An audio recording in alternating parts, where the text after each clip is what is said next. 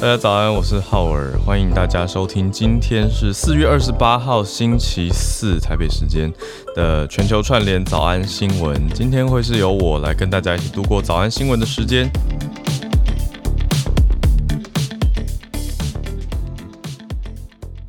小鹿子今天在忙，所以呢，他看看不知道会不会突然出现。但是今天主要是由我来跟大家主持。呃，也请大家热烈的在聊天室 可以签到一下哦。那我们现在大家听 Podcast 应该更越来越有感觉，诶，也有做一些调整，就是现在 Podcast 保留 Live 现场的元素越来越多了。可是当然也有一些新的听友进来，或者是嗯、听友有一些指教跟一些想法，可能会觉得我们的。状态啊，或者是各个细节等等，我就觉得，嗯，还要继续努力啦。就是当然要希望节目一直要可以越做越好。我自己有时候都会回听哦，那回听的时候就会发现说，哇，有时候我早上真的是。起床了，但是脑袋没有醒来，所以很需要大家的帮忙。好，所以就有请大家多多担待。有时候自己听都觉得哇，有一些细节可以再讲更好一点，或者可以把消息组织得更清楚一些，讲得更像小鹿昨天用的词嘛，他说更立体一点，我都觉得嗯，这是我们应该要继续努力的方向。所以总之就有请大家再多多支持啦。好，那今天的社群呢？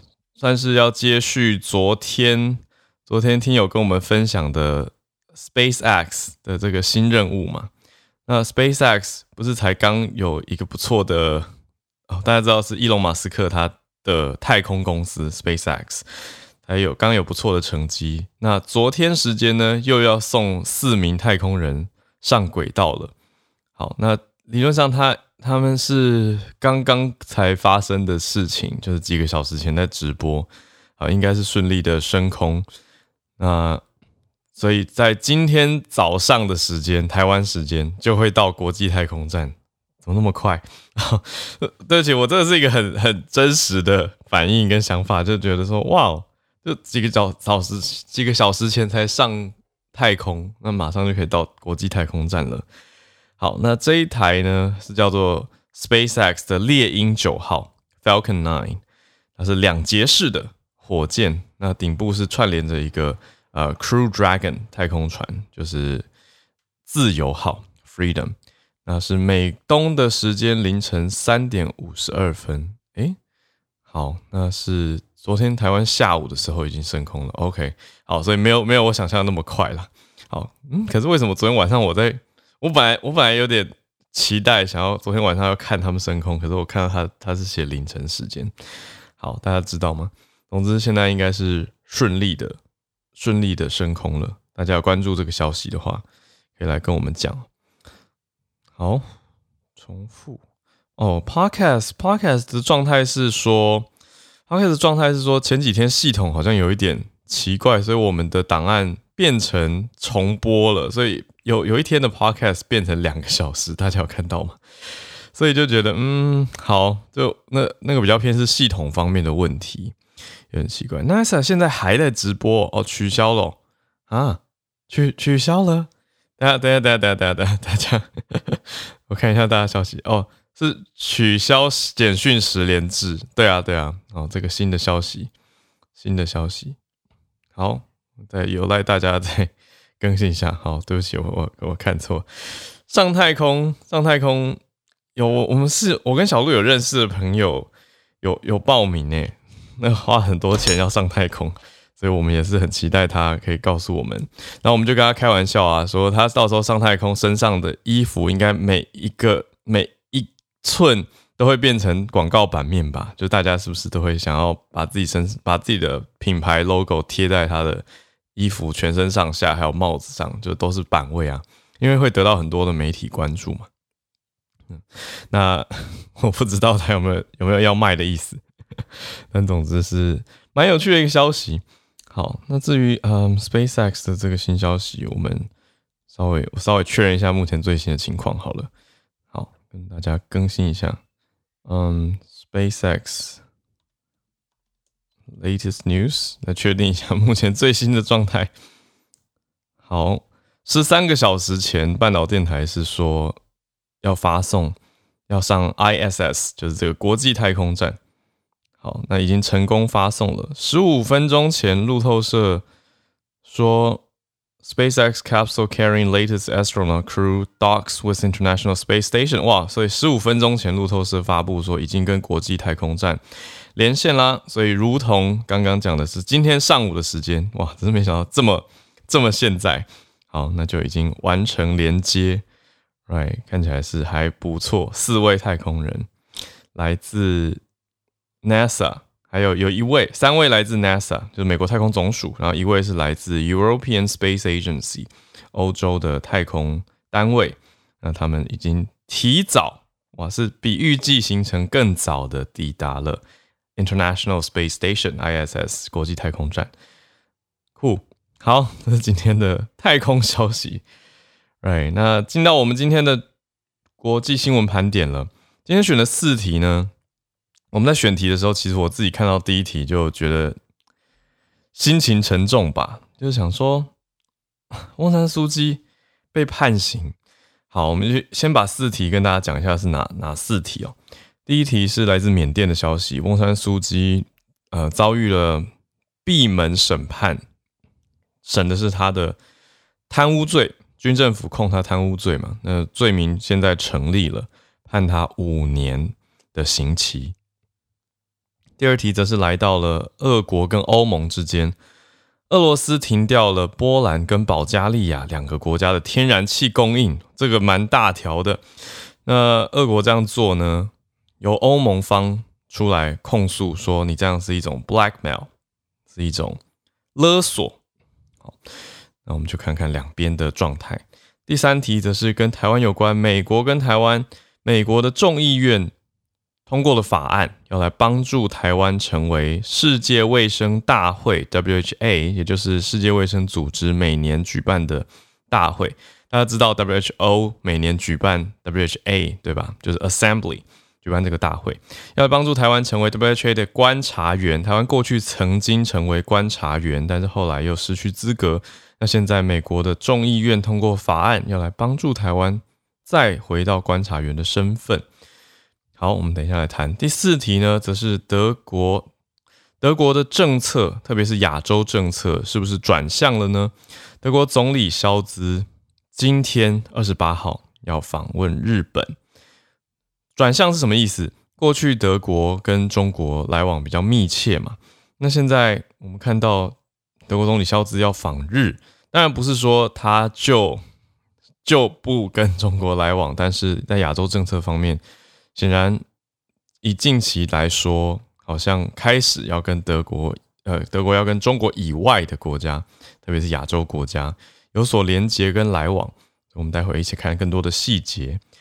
好，所以今天会先从翁山苏姬的这则消息开始讲起哦。翁山苏姬讲到缅甸，就会想到去年我们节目开播的时候，刚好是二月，刚好就是。军政府政变的时候，那缅甸军政府政变把持了整个国家，而且把翁山苏姬也软禁起来嘛。那从此就收到很多，我们就一直在外电看到缅甸的人民的苦状，那就看到这样子的情况一直持续，其实一直到现在都还没有改善哦。那缅甸的军政府呢？在昨天的时间，是用贪污当做罪名，直接来呃罢黜了文人政府的领袖翁山苏姬五年，判处他五年的徒刑。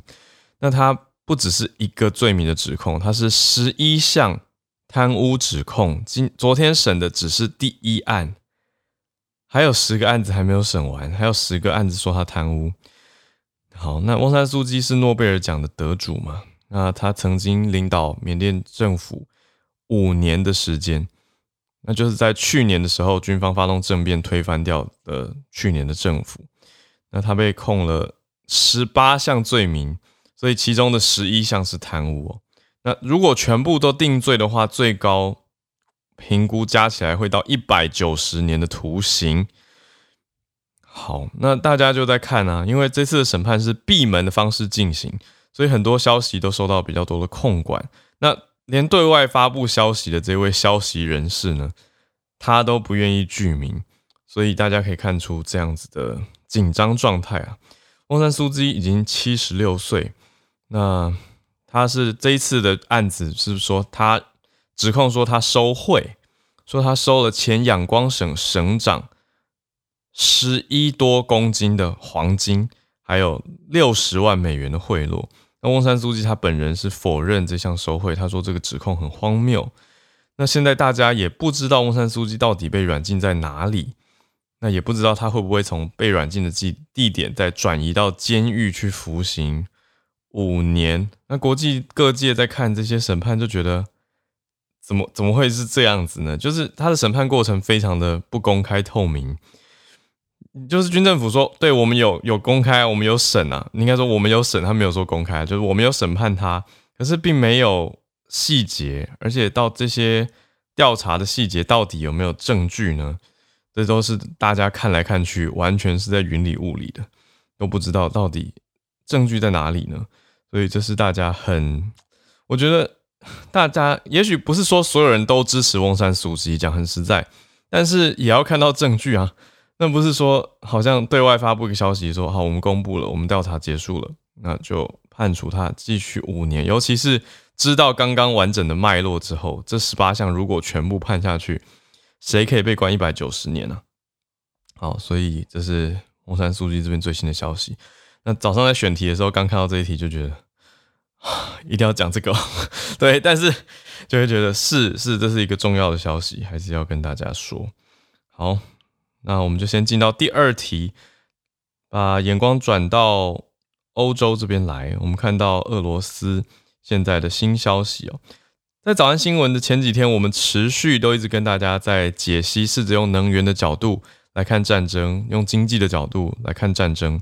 那现在呢，俄罗斯已经，俄罗斯的一家天然气公司叫做 Gazprom，它停止向波兰跟保加利亚供应天然气了。大家知道，能源是俄罗斯最大的产业嘛？对啊，那天然气公司。你说某一家停止了供应，其实也是很大的影响，所以才会有抗议声浪嘛。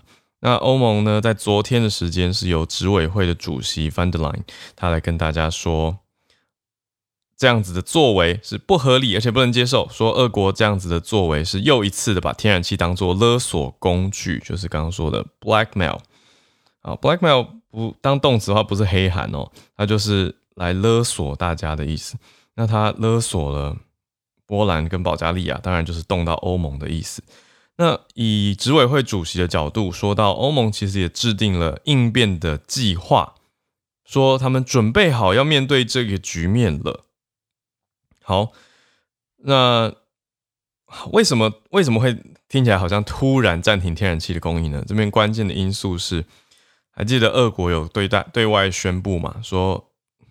即日起要以卢布来支付天然气的费用或能源的费用，但是因为保加利亚跟波兰拒绝用卢布来支付天然气的费用，所以这家公司呢就从昨天开始停止供应天然气了。好，那这个是目前呢、以俄国来说官方的角度，因为这个虽然说是一家天然气公司，这个 Gazprom，但是。俄国官方政府在其中也是有所参与了。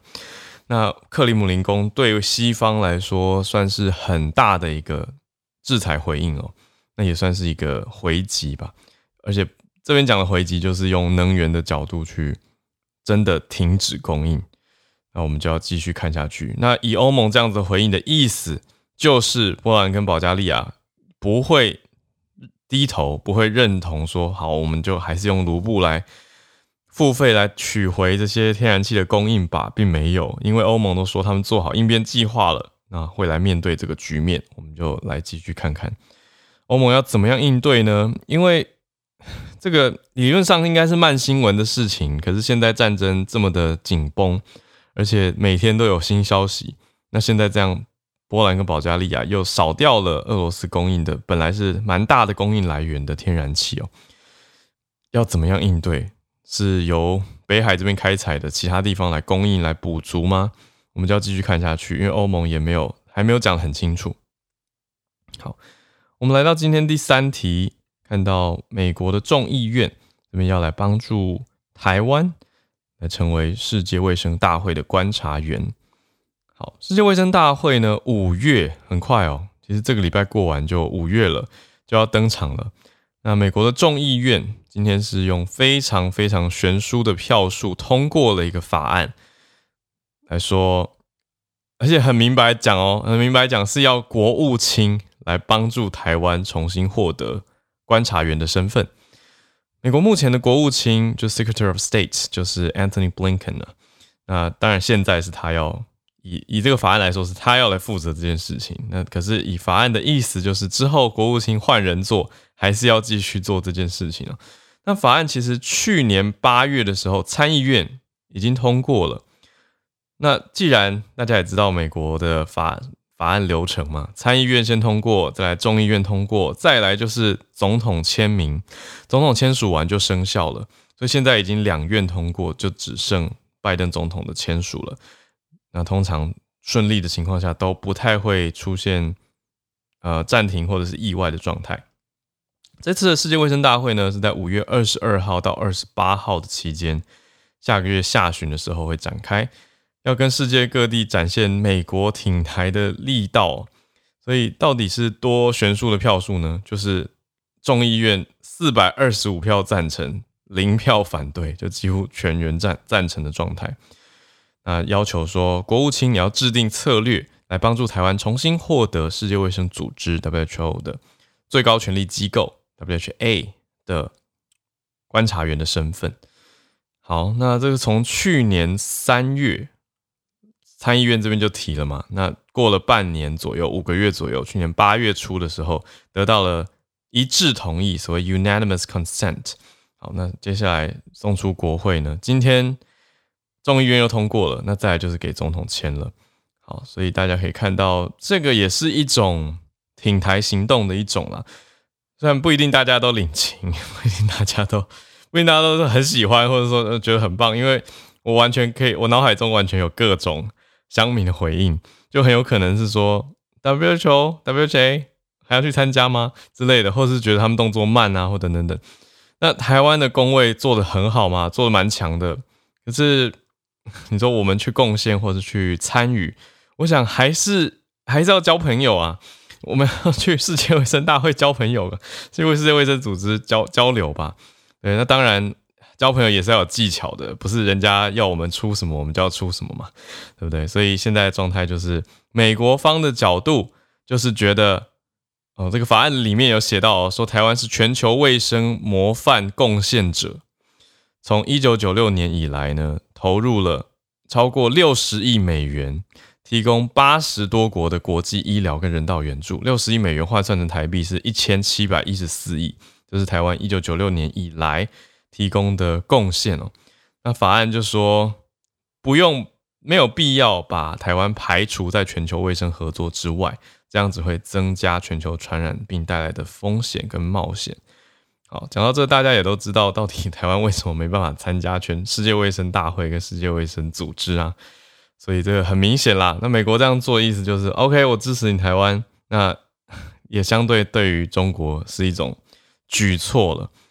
但是众参众两院都这么高这么高比例的通过，这倒是蛮有意思。我们再继续看，那也看台湾有没有办法顺利的在。Anthony Blinken 布林肯的帮助之下呢，进到 WHA 担任观察员了。好，我们来到今天的最后一个题目，我们看到德国德国总理，我们讲过的呃，Scholz 肖兹哦，他去年底就上任了，那今天呢要拜访日本，这一次的象征哦，以外媒的解析来看呢。是说这次拜访日本，它的象征意义是比较大一些，象征说德国的亚洲政策重心会从中国转移到其他的亚洲国家。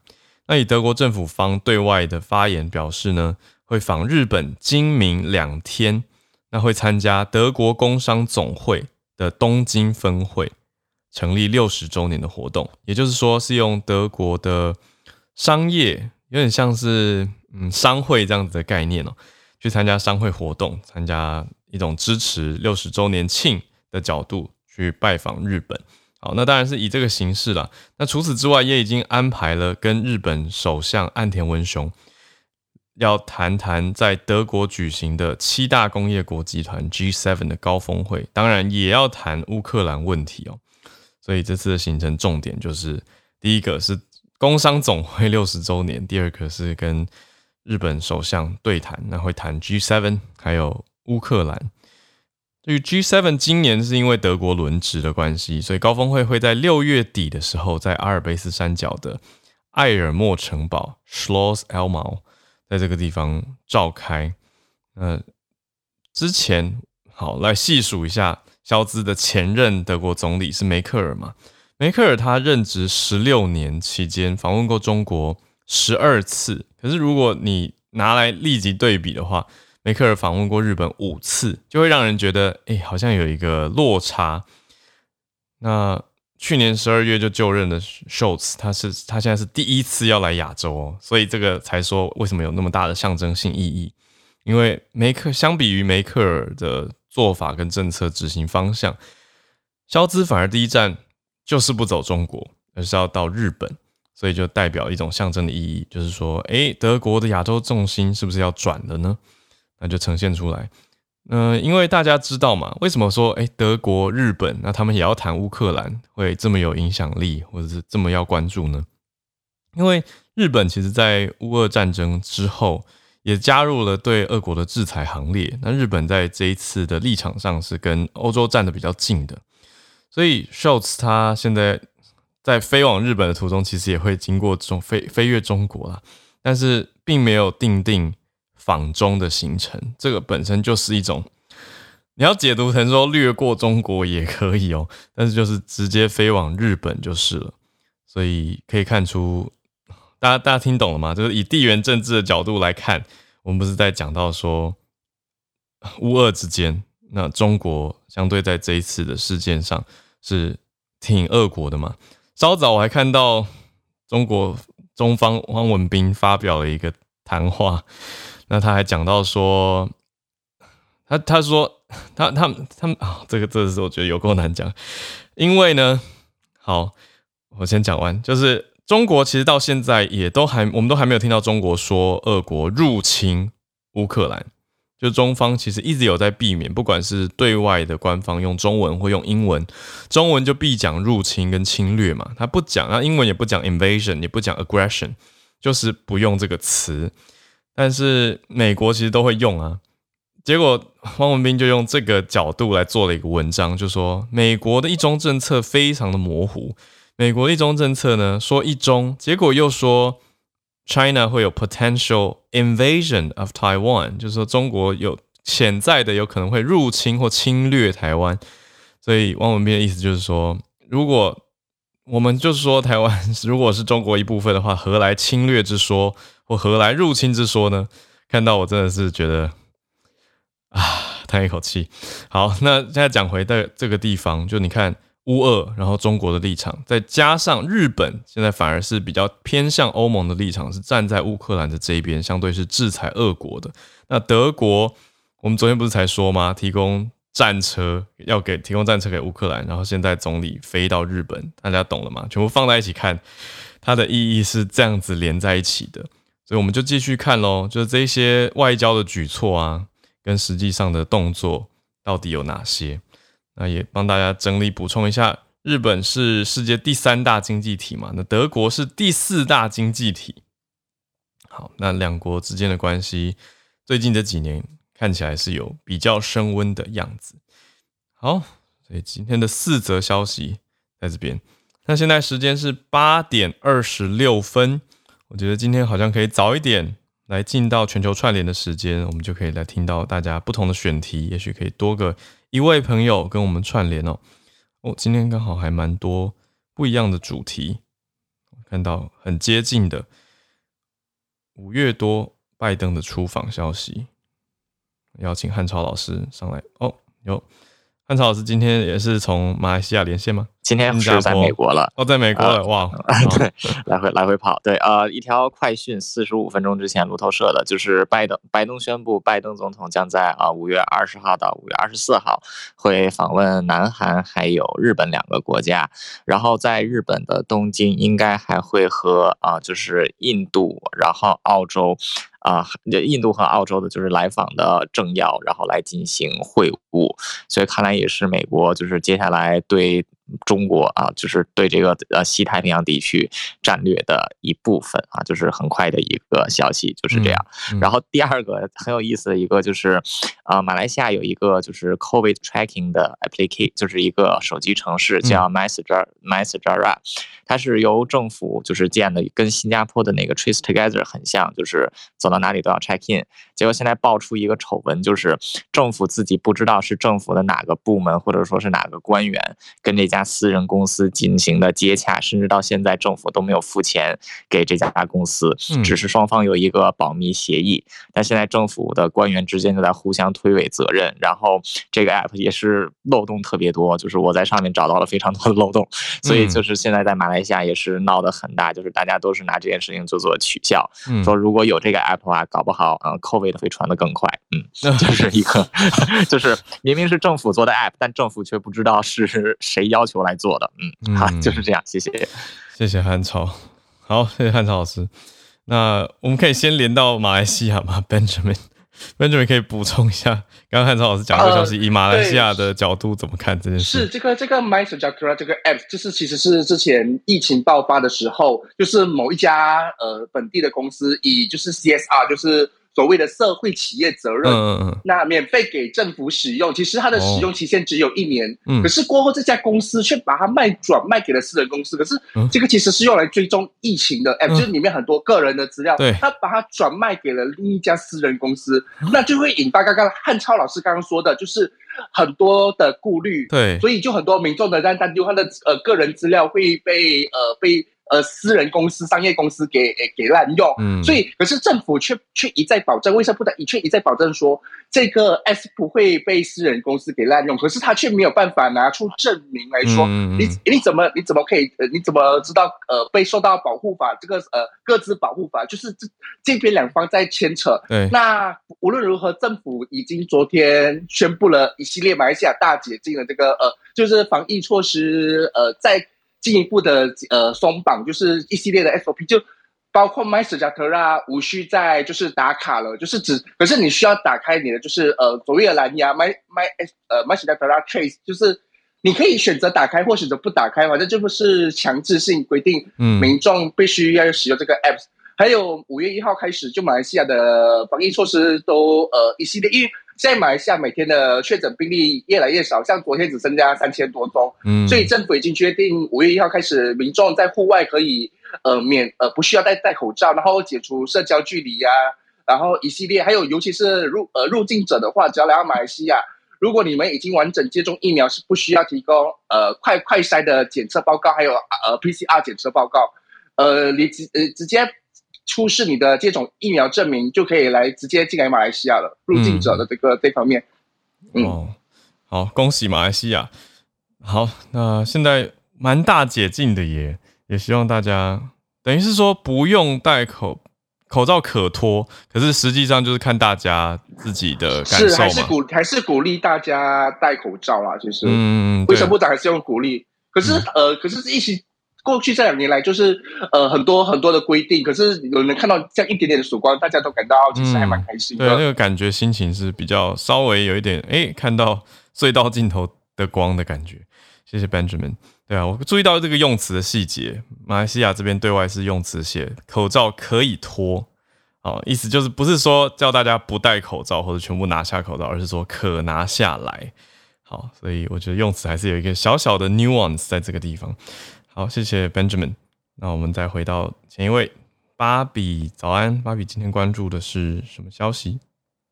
早安，Hello。嗯，这则是同整的关于非洲刺毛鼠的科学研究文章。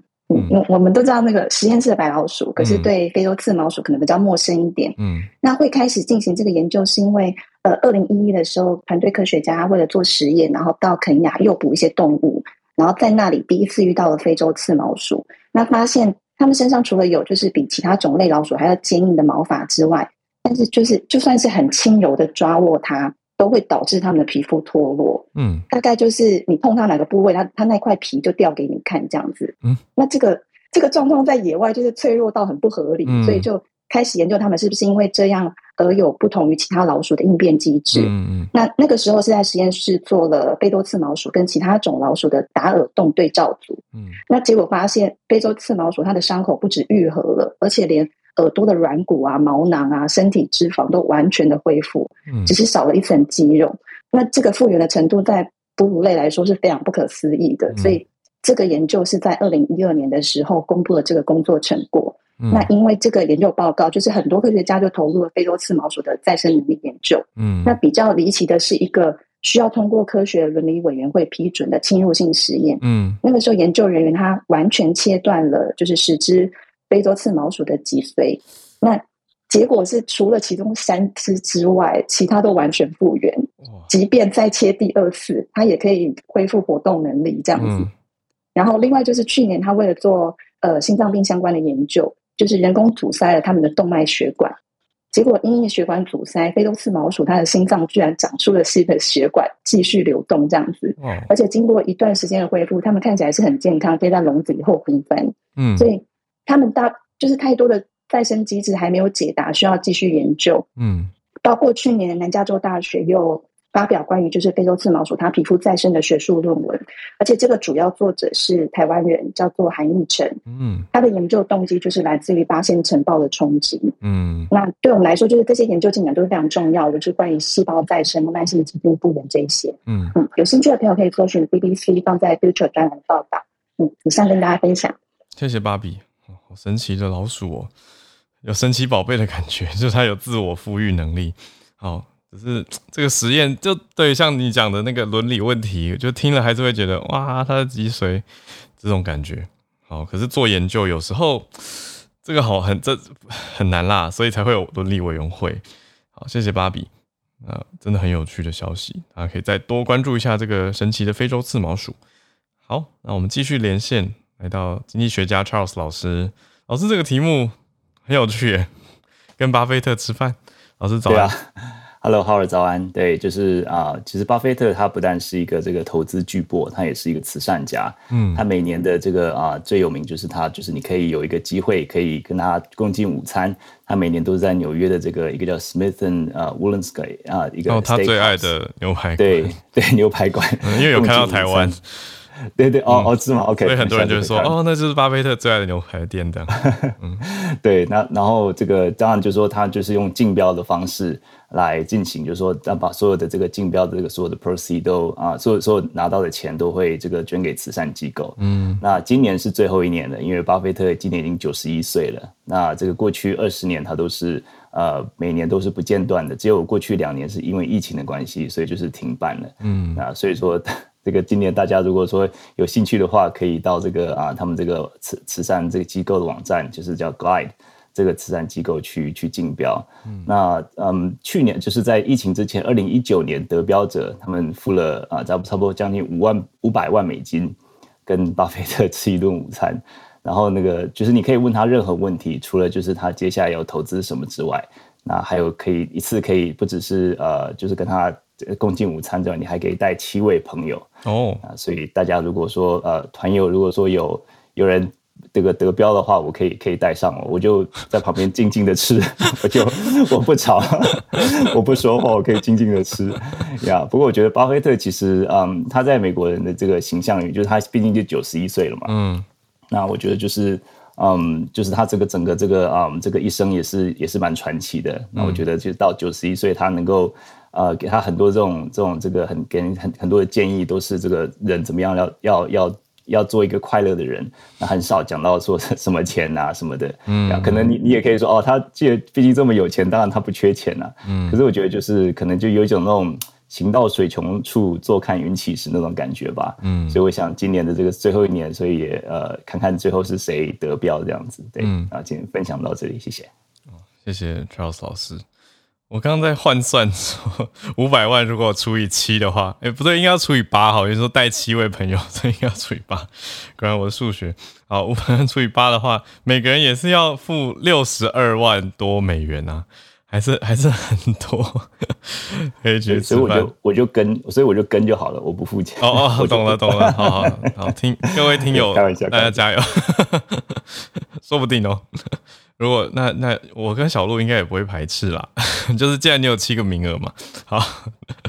好谢谢乔老师这个消息，我们再连线到大仙。大仙今天是从外面跟我们连线吗？很久没听到你讲体育消息。嘿，我今天在家里，刚好这个星期呃在家里上班。嗯，就是我们现在公司也采用那种轮流分流上班的制度，对、嗯、对，所以刚好在家。太好了。其实这个星期有呃有，应该说是上个星期五的时候有一个非常重要的消息，不知道这个有没有聊过，就是呃台湾的富邦集团有兴有兴趣要竞标英格兰的切尔西的足球队。当然，这则新闻，呃，现在就说只是有一个，算是一个初步的消息，就是说，因为因为切尔西就是他老板就是俄罗斯的油王阿布拉西莫维奇嘛，那被英国给制裁，所以他被迫要卖球队。那当时呃，现在就是有呃四个四个财团还是有呃最好的机会可以竞标到切尔西，其中一个财团就是英国的一个富商叫布劳布劳登布劳顿。嗯，那他的财团里面呢，就是有包括呃富邦集团，那另外也有呃 Lewis Hamilton，就是 F1 的世界冠军，以及呃小威廉斯，就是网球的女将小威廉斯。当然这个消息是呃只是初步的消息，呃我有听朋友讲哦，他说富邦那边初步有否认，但是媒体都已经报了，台湾的很多媒体都有报这个消息。那富邦其实没有正式说承认还是不承认，就我听朋友讲说，好像他们有去。问过呢，富邦可能反应就是没有这件事情。我觉得可能只是初步，呃，因为这个实话没有一撇啊，还还还不敢就是先承认这样的事情。嗯，这三个星期蛮重要的，这以后如果有机会比较确确定，我再来跟大家分享。嗯嗯。然后我主要今天想说，就是有关网球，就是 Novak Djokovic 呢已经确定可以参加今年的法国网球公开赛以及温布顿这两大的世呃大满贯赛。他今年出的澳网。是因为没有打疫苗不能去嘛？嗯，那但是现在法国跟英国都已经解禁了，就是说就算没有打疫苗，现在都能进来。嗯，那所以他将会呃接下来在五月的时候就要开始参加呃今年第二个大满贯就是法网。嗯、法网跟温布顿他去年都是冠军哦，所以他今年等于是来卫冕的。那澳网本来也是嘛，那但是因为他不能去，所以最后冠军呢被呃 Rafael Nadal 给拿到了啊。嗯所以他现在的总冠呃大满贯的总冠军数是落后给 Rafael 拿到，他是二十个，那拿到已经是拿到第二十一个大满贯。好竞争。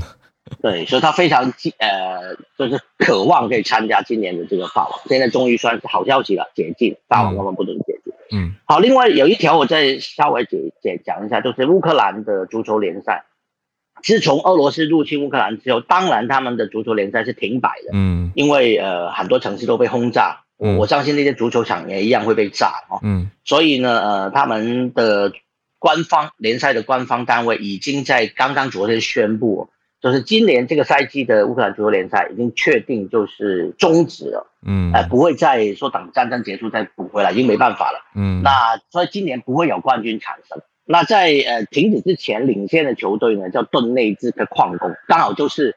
乌东，巴东地区顿内兹的啊，对，那个那个那个地方哦，嗯，那这支球队其实在呃当年俄罗斯入侵克里米亚的时候，他们已经把自己的球队搬到基辅了，因为呃当时也因为他们当时其实也是在战争的危险当中嘛，对。对对，所以他们早就已经把球队搬到基辅，但名字没有改哦，他们是来自顿内茨克的球队，嗯，那他们今年其实是领先的，但是。因为现在比赛终止了，所以他们等于说今年的冠军也拿不到。嗯、那联赛单位说已经在讨论下赛季到底要怎么办。嗯，呃，就是说，因为通常呃新的赛季大概是八月要开始，那到时候战争就算结束了，我相信要恢复那些球场，对，应该都很难。有可能的话，就是比如说借别的城市，或者如果有城市还还可以用球场的话，就安排在大一城市举行。当然，这个他们现在正在讨论当中。嗯。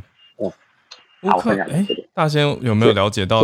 呃，足球也是乌克兰最热门的运动吗？主要运动？呃，应该算是，因为他们的那两有两支球队是非常强，就除了顿内这个矿工之外，另外一支就是基辅发电机，嗯，就是在首都地区的这两支球队，基本上就是包办他们联赛冠军，大概呃八成以上都是，就历史上啊，大概八成以上都是这两支球队拿走了。嗯、那这两支球队都会去参加欧洲的赛事，就是欧洲冠军联赛或者是欧洲欧欧洲联赛，叫欧霸联赛。嗯嗯。所以这两支球队在整个欧洲范围都是相当相当有名的球队。嗯。那算是乌克兰人的，就是说光荣，尤其是这个顿内茨克矿工拿过这个欧霸冠军。嗯。所以其实还蛮受蛮受欢迎。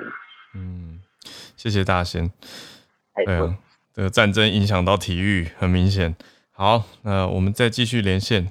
来到科罗拉多州，Arthur，Arthur，今天这个是《华尔街日报》的消息吗？Arthur 早，是，哈尔早，大家早。今天跟大家讲的分享的消息是关于就是美国现在关于 NBA 申请的状况。那现在就《华尔街日报》就登了一篇，就说现在的年轻人 Young Workers 有点在怀疑说现是不是现在在这个情况。要去申请 NBA，因为现在他们的 promotion 跟他的 raise 是正在进行中。嗯，那意思就是说，因为大家知道这个 pandemic 以后，大家有大辞职潮，所以很多公司都很尽量的想要把员工留住，所以就给了很多 opportunity to promote 跟 raise。嗯，那尤其是对年轻的工作人员，那当当这个情况发生的时候，那就会有些因为。很多年轻员工会想说：“我是不是要去读个 MBA，拿个学位以后回来，可以让我的职场跟我的升呃呃升职跟升迁会更加的顺利？”对。可是问题是，当你要去读 MBA 的时候，你大概一般来讲，在美国大概都是要花个两年。嗯。那如果你要去比较 top tier 的学校的话，嗯，学费大概就要七八万美金一年，加上生活费，大概 total 两年下来，可能要花你二十万美金左右的成本。我说，那那现在的学，现在就会有一些年轻人就会考虑说，因为我现在有机会在公司继续工作，然后有机会升迁加薪，那我是不是要在这个时候停下来，然后去读 MBA 以后，两年以后再回来的状况会不会不一样？嗯，会不会有这么好的机会？所以就变成他们会犹豫。所以今年的。呃，MBA 被录取的学生被录取之后呢，嗯，很多就会有考虑说就不去，所以现在很多商学院就会，even 像 Harvard，嗯，跟像那个像呃 Carnegie Mellon、Tapper，或是 even 像 U of Virginia，like 呃 Darton 这些 high 的 high tier 的学校，他们都会现在需要去办一些活动，邀请这些 prospective 来。嗯学校来就是来 promote，请他们来要来就学，鼓励他们来念了，鼓励他们来。对，嗯、那他们现在他有访问到一些学生，就说有些学生他们在工，就是有些人他现在在工作的时候，他们的公司是有提供他们加薪或是升迁的机会，让他们 defer 去读学去读 MBA，或是请他们。就是说，两边在抢人的感觉。对，两边在以前是公司会提供一些 allowance 让你去读书，然后等你回来以后，公司可以在公司继续发展。那现在是反过来，是公司在跟学校在争人，在抢人。嗯，希望你不要去读，而希望你留在公司继续工作。这样。嗯。那所以当这就反映出现在的美国的就业市场应该是非常。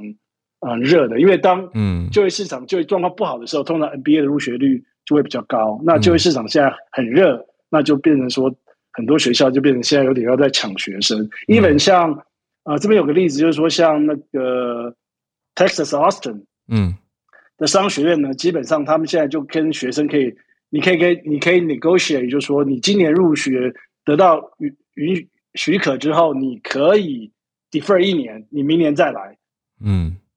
但是像 Berkeley 就基本呃 Berkeley 呃 Berkeley 就说基本上 Berkeley 就不愿意提供这样的机会，因为他说如果你今年没来，你可能后未来也不会来，所以变成各个学校的做法也有些不太一样。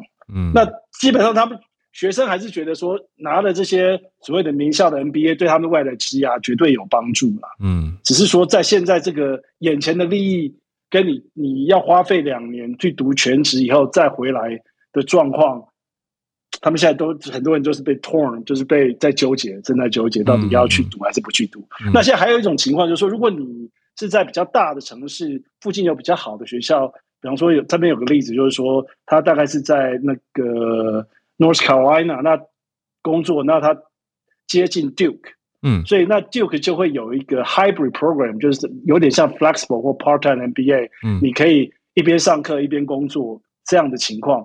那你如果有这种选择的话，大部分他们就会选择这样的这种呃 program，嗯，嗯，对，所以现在变成是要要上，哎，Howard，要是你遇到这种状况，你要怎么选？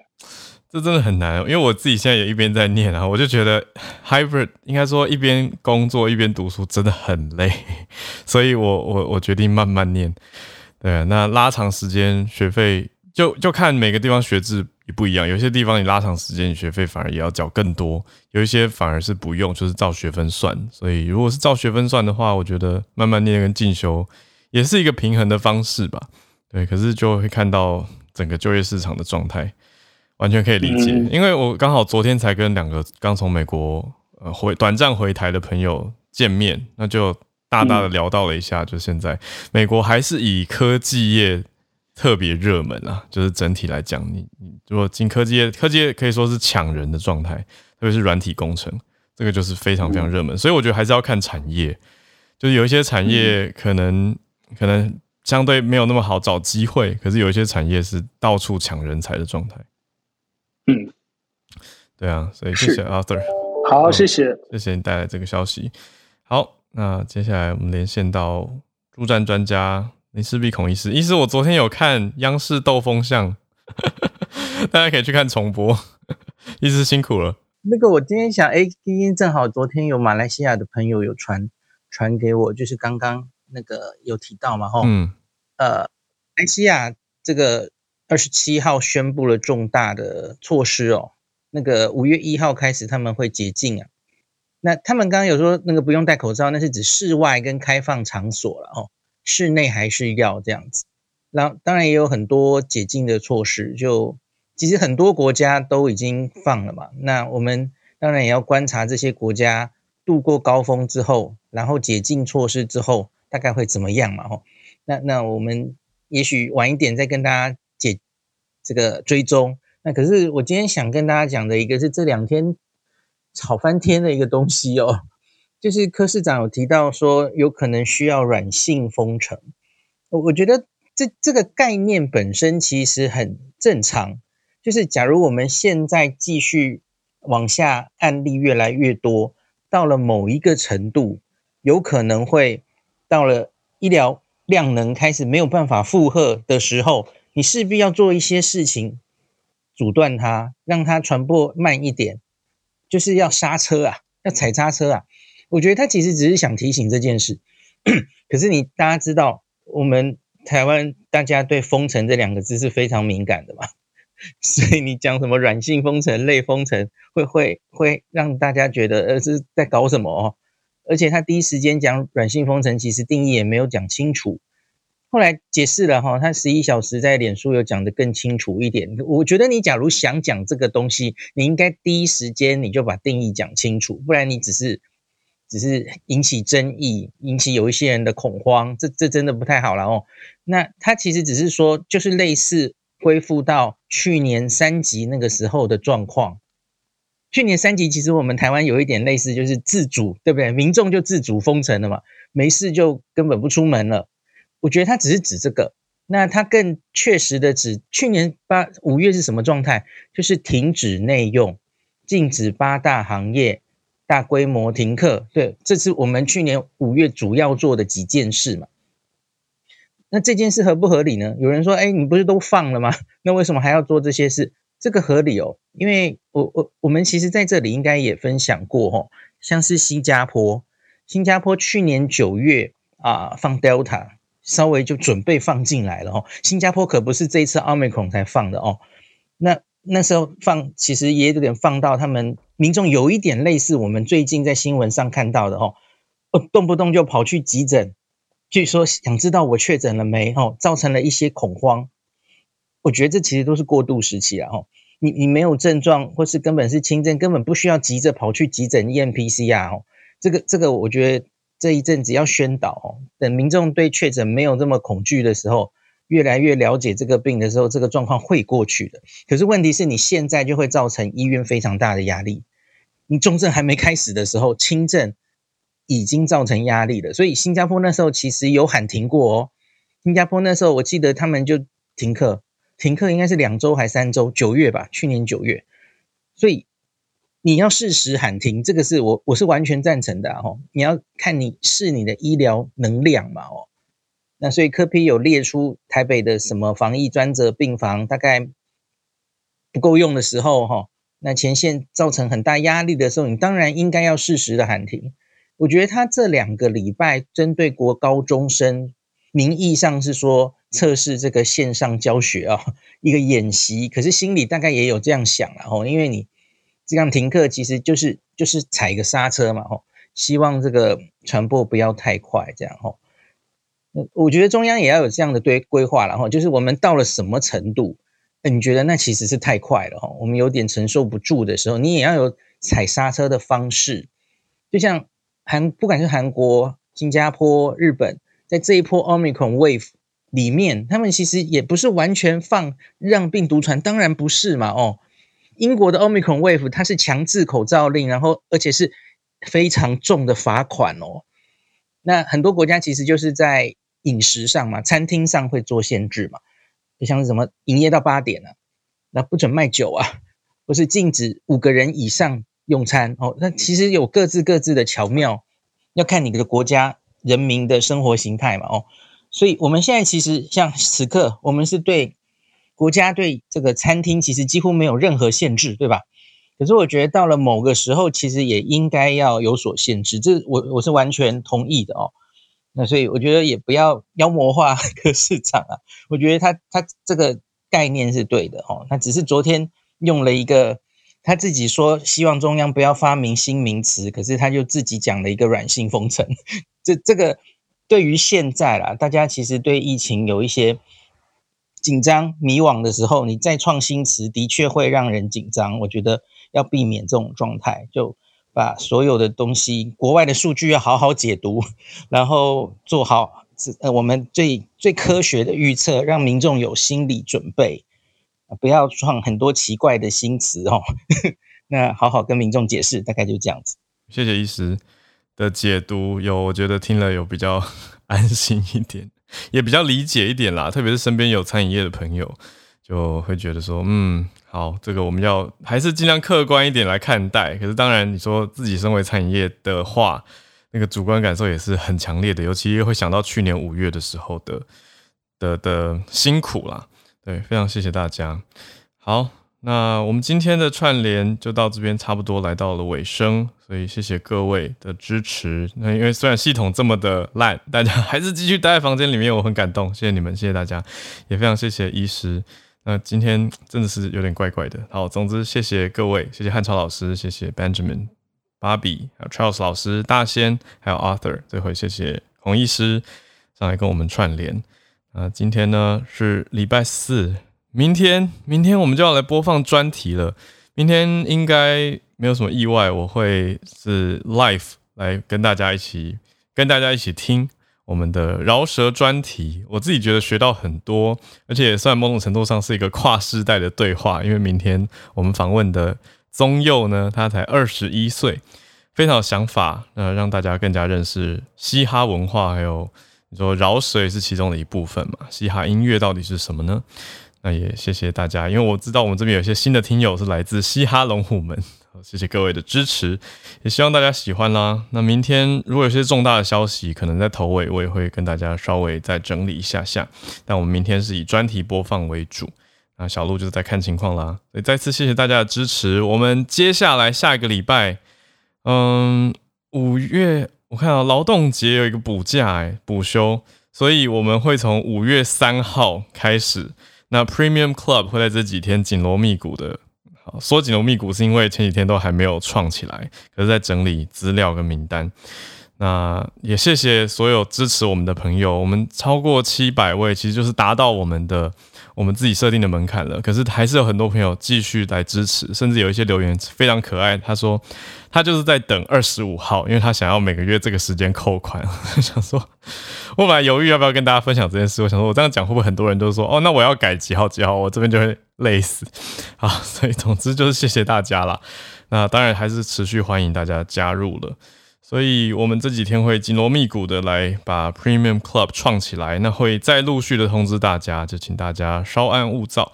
那如果到了五月一号还完全没有收到通知的话，那就是我们这边漏掉了。所以五月一号虽然劳动节大家休息，可是欢迎你传讯息给我，那我们这边工作团队会再看一下是漏掉了谁。那就希望大家我们不要漏掉太多啦，就预先打个预防针。但总之，谢谢大家的支持。那明天早上八点就会跟大家继续串联，但我们明天会来听嘻哈文化。